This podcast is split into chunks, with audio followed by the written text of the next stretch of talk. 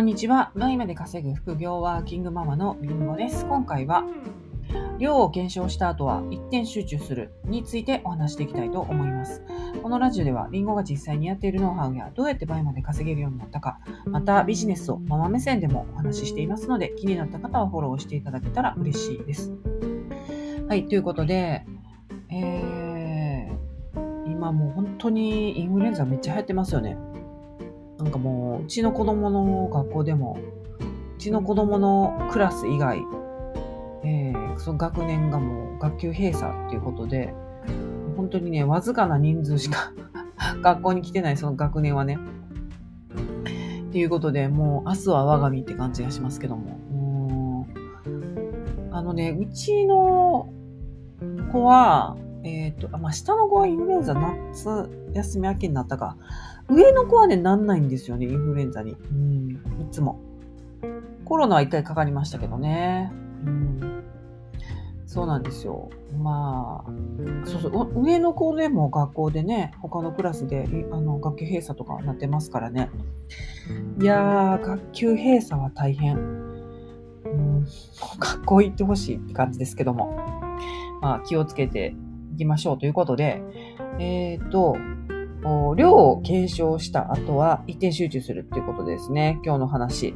で、これはどういうことかっていうと、あの、倍までこう出品をね、するときに、まあ、放つ出品っていうのを、あしましょうということをね、結構よく言ってるんですけど、えっ、と、まあ、種まきというか、えーこの辺が売れそうだなっていうところを、あのー出していくんですね。で、この辺が売れそうだなっていうのは、あの、自分の感覚で出したらダメなんですよ。まあ、私はもはや自分の感覚なんですけど、あの、ちゃんとリサーチに基づいて、この辺かなっていうので出していくってことなんですね。リサーチもしないで、この辺かなっていう風に出すのはなしです。はい。で、そうやってね、放つ出品をこうしていくと。するとですね、あのこう、反応があるところが出てきます。うん。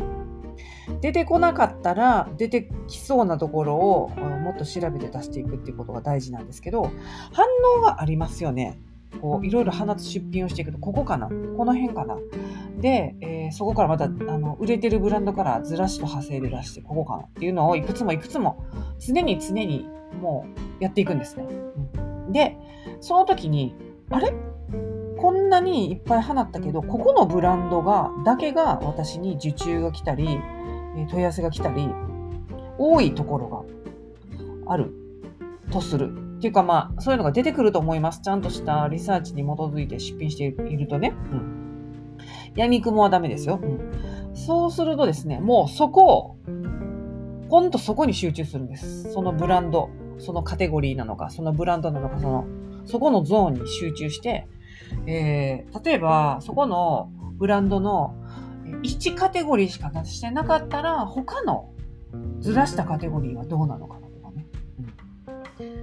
いろいろ出していくんです。で、真ん中の、ど真ん中のカテゴリーでも、あの、ど真ん中、まあ、ど真ん中出してもいいんですけどね。他のあの出品者と見ても、明らかに、もうわけのわからない安さで出されてたらちょっと無理だと思うんですよ。セレクト VIP とかで。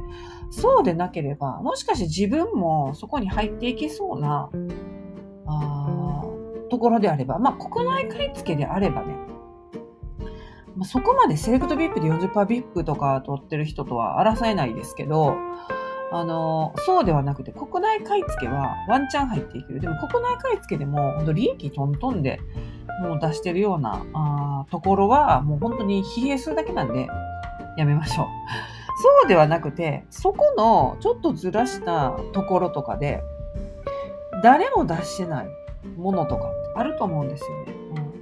結構あるんです。っていうのは、なんでこれ言い切れるかっていうと、あの、まあ、私はもう見つけ方が分かってるんで、まあ、結構見つけれるんですけど、今のその新しい個別コンサル生、まだ一品、一品しか出しないんですけど、超、超、超、超有名ブランドで、あの誰も出してない商品もう見つけてましたからね。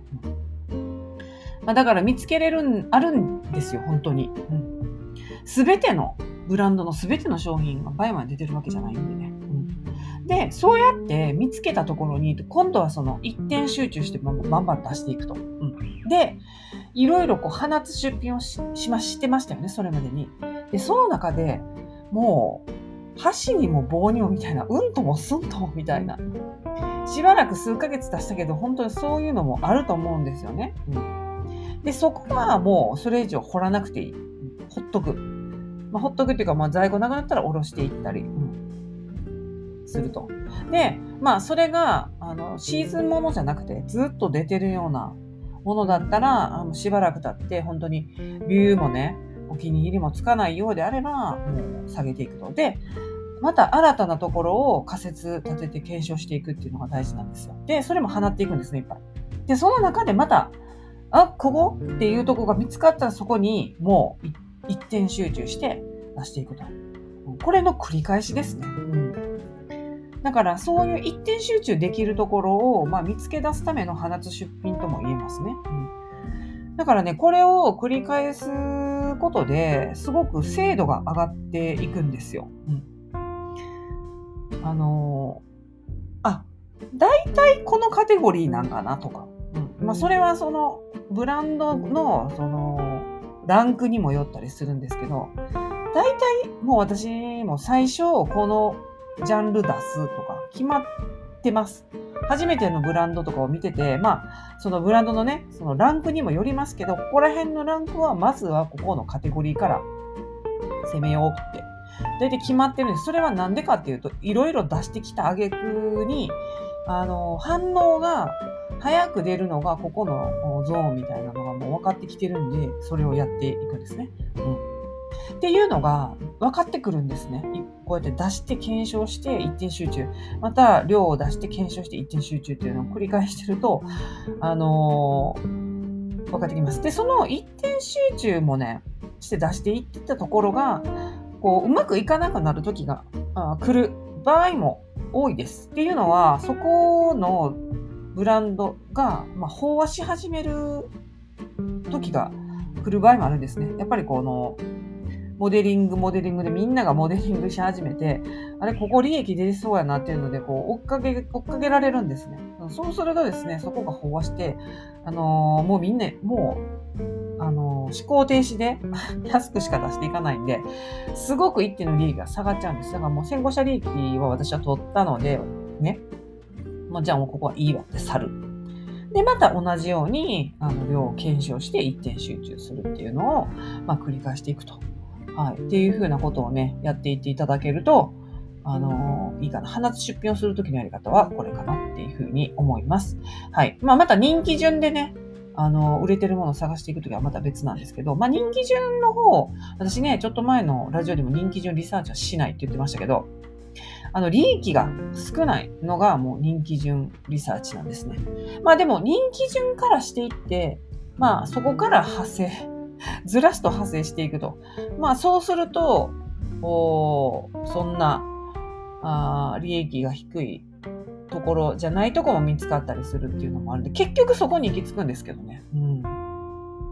はい。というような感じで、えー、花と出品はね、やっていっていただけるといいかなというふうに思います。はい。ということで、今回も聞いていただきありがとうございました。それでは、次回のラジオでお会いしましょう。みんなでした。